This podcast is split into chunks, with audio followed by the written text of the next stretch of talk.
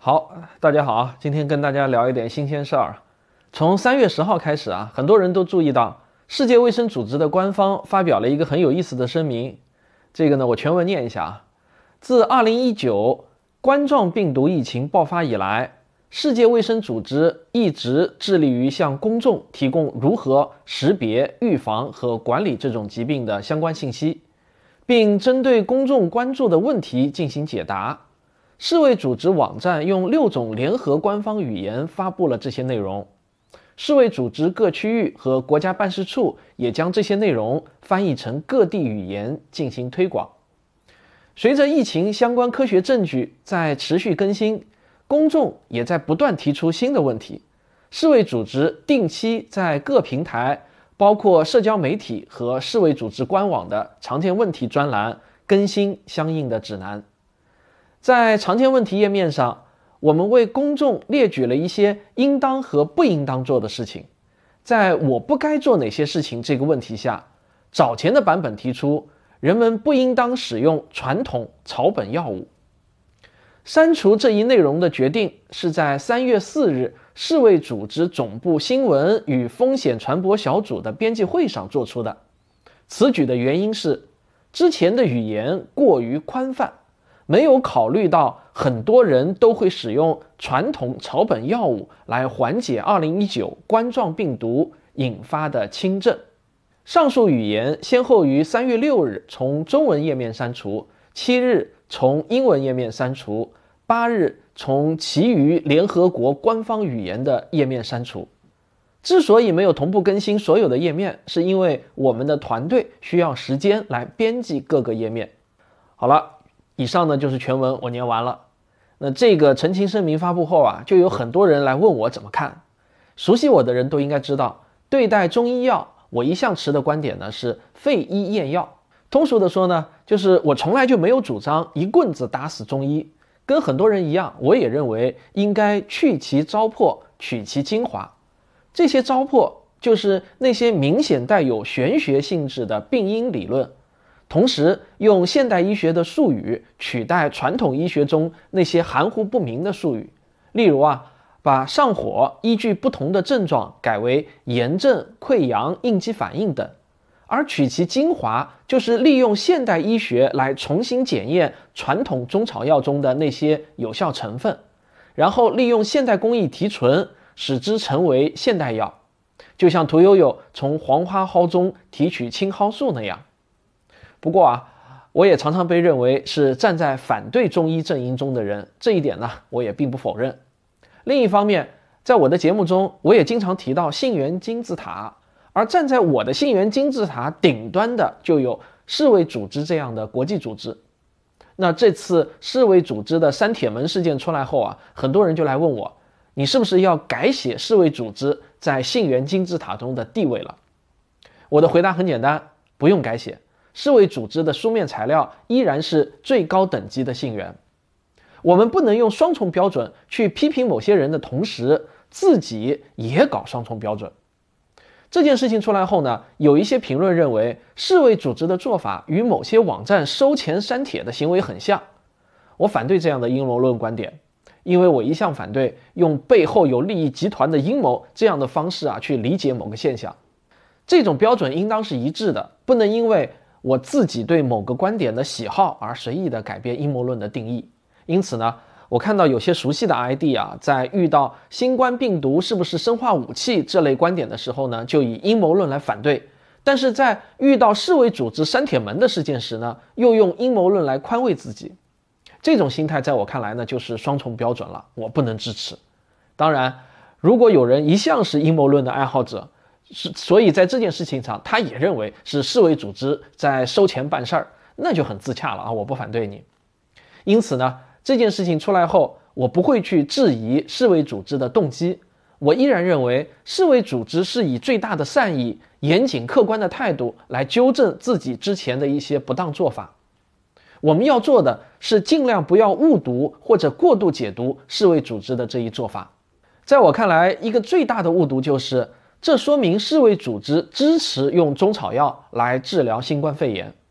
我想请大家注意，世卫组织做出的修订是在我们不该做哪些事情这个问题的回答中，原本有四条：不要吸烟，不要戴多层口罩，不要自行服用抗生素，不要使用传统草本药物。后来呢，他就删除了“不要使用传统草本药物”这一条，这可不是在推荐使用治疗方案中增加了使用中医药啊。那假如像某些中医爱好者欢呼的那样，世卫组织再次肯定中医药的作用，那这就是严重的误读了。我们再来看一下世卫组织的官方解释原文，此举的原因是之前的语言过于宽泛。没有考虑到很多人都会使用传统草本药物来缓解2019冠状病毒引发的轻症，请大家仔细理解这句话。这句话的意思呢是，世卫组织在写第一版的时候忽略了一个重要的事实，那就是已经有很多人在使用传统草本药物来缓解轻症。实际上，在我国，重症患者也会服用草药，这个呢有国家卫健委的官方诊疗方案作为证据。在重新考量了这个情况后，世卫组织慎重决定删除那一条。但我认为呢，世卫组织的这个解释啊，就好像是话只说了一半，他没有说完整。因为你描述了一个客观事实后，还应当有一个对这个客观事实的解读的后半句话。例如像这样：我们没有考虑到很多人都在服用草药，因此为了照顾这么多人的感情，避免引发群体的愤怒的情绪，我们决定怎样怎样怎样。当然啊，这是我自己的臆想，也可以是这样的句式：我们没有考虑到很多人都在服用草药，而这么多人都因此受益，我们忽略了这个证据，所以我们决定怎样怎样怎样。当然啊，还可以有很多其他不同的理解。总之呢，我认为世卫组织话他没有说全，原因只说了一半，少了一个最直接的原因。正因为这样呢，才给了大量过度解读的空间。因为持不同观点的人可以自己把世卫组织的后半句话给它补全了。我认为啊，凡是自己脑补了后半句话的文章，那都算是过度解读。不论是支持还是反对中医药阵营的，都不应该过度解读。世卫组织没说就是没说，我们不能把他没说的话强加给世卫组织。他后半句到底想说什么？不知道就是不知道，我们只能等待未来更多的证据来补充了。还有一个被很多人引用的，看似对世卫组织非常凌厉的质问，就是草药治疗新冠肺炎没有循证医学的证据，为什么要删除呢？对不起啊，这次呢，我可能要让一些我的老听众失望了。我对这一条质问并不敢苟同。首先呢，世卫组织啊，它只是从不该做的事情清单中删除了，而并不是增加到了该做的清单中。这一点呢，请大家千万不要忘记。然后啊，请注意不该做的另外三类：吸烟、戴多层口罩、自行服用抗生素。我们不能忽视啊，这三条与服用草药在循证等级上有着明显的差异。那三条呢，是真的找不到任何符合循证医学要求的证据来证明有效，而服用草药啊，却有一些不同。你不能说它完全没有循证的证据。循证医学的证据按照质量可以分为五级。第一级是啊，按照特定病种的特定疗法，收集所有质量可靠的随机对照试验后所做的系统评价或 meta 分析。第二级呢是单个的样本量足够的随机对照试验的结果。啊，根据我的论文检索呢，符合前两级的证据呢，我确实没有找到。但是大家别忘了，循证医学还有另外三个证据级别，第三级。是设有对照组但未用随机方法分组的研究。第四级是无对照的系列病例观察，其可靠性较上述两种降低。第五级是专家意见，在没有这些金标准的情况下，可依次使用其他级别的证据作为参考依据，但应明确其可靠性依次降低。当以后出现更高级别的证据时，就应尽快使用。那在我国呢，中草药治疗新冠肺炎属于这三个级别的证据就很多了。你可以在中国知网上搜索到非常非常多的论文，完全可以用汗牛充栋来形容。我随便举两个例子啊，世界中医药杂志二月二十九日在线发表的《黄芩金银花药对治疗新型冠状病毒肺炎潜在作用机制的网络药理学研究》，还有《中国现代中药杂志》三月九日在线发表的基于数据挖掘的新型冠状病毒肺炎用药规律研究。再比如专家意见方面，包括钟南山。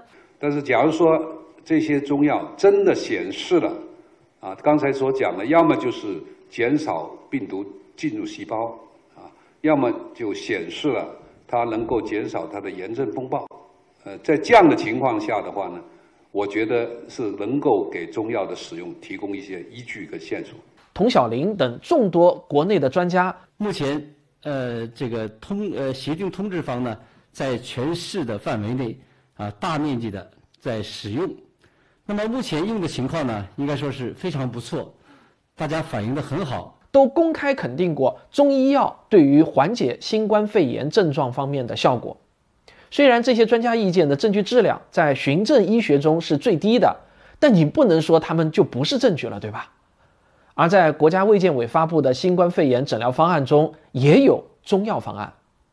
以上这些证据啊，我只是想说明一点。那就是服用草药与抽烟、戴多重口罩、自行服用抗生素这三条确实有着很大的差别。在这种情况下，世卫组织的书面材料中，在不该做的事情中删除了草药这一条，我觉得呢是情有可原的。但是我们也应当注意到，在世卫组织的任何书面材料中都没有提到推荐或者肯定传统草本药物用于治疗新冠肺炎。那这也从一个侧面说明，世卫组织目前并没有认可中医药在治疗新冠肺炎方面的疗效。以上呢，我提到的那些证据，当然也都是证据，但是在世卫组织看来啊，这些证据呢，它还不够充分，因为缺乏最重要的一二级证据。最后，我还必须指出一点啊，世卫组织的这次删帖门事件，并没有违背世卫组织对传统医学的一贯态度。我们来看与此相关的最重要的一份书面材料，也就是世卫组织2014年发布的《世卫组织传统医学战略2014-2023》。那在这份长达78页的官方书面文件中，世卫组织系统地阐述了他对包括中医在内的世界各国传统医学的态度。大家有兴趣的话呢，可以自己下载全文阅读。世卫组织对于传统医学的定性是这样的。在世界各地，传统医学是提供卫生保健服务的主要支柱，或者被当做一种补充手段。请大家注意啊，它的用词是“卫生保健”这个词呢，与疾病治疗还是有一些区别的。那我举这份材料的目的啊，只是想告诉大家，这次世卫组织的删帖门事件，并不是某些人所说的打脸事件。世卫组织也并未因此转变对待传统中草药的观点。我知道很多人呢喜欢我的节目，是认可我所倡导的科学精神。但是说句实话啊，一个人在面对各种社会事件时，真的是很难抛开感情因素的，纯粹用冷静理性的态度去分析事件。我们每一个人一不小心啊，就会犯双重标准的错误，我自己呢也不例外。我们都需要经常审视自己的观点，想想啊，是不是自己预设的立场干扰了我们自己的判断。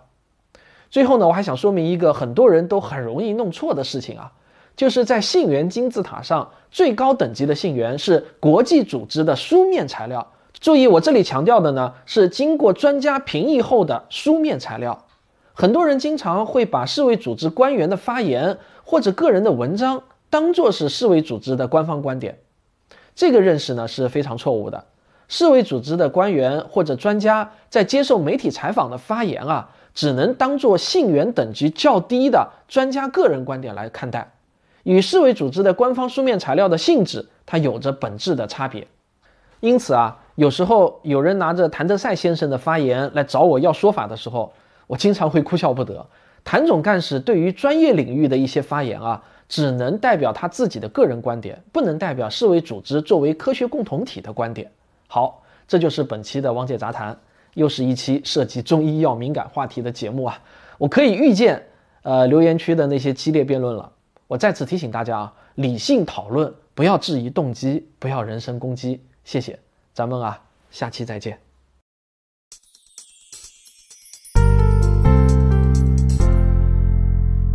科学声音的观众微信群已经建立好了，只要加我的个人微信号“科学有故事一”，我就会加你入群，大家一起来聊聊科学。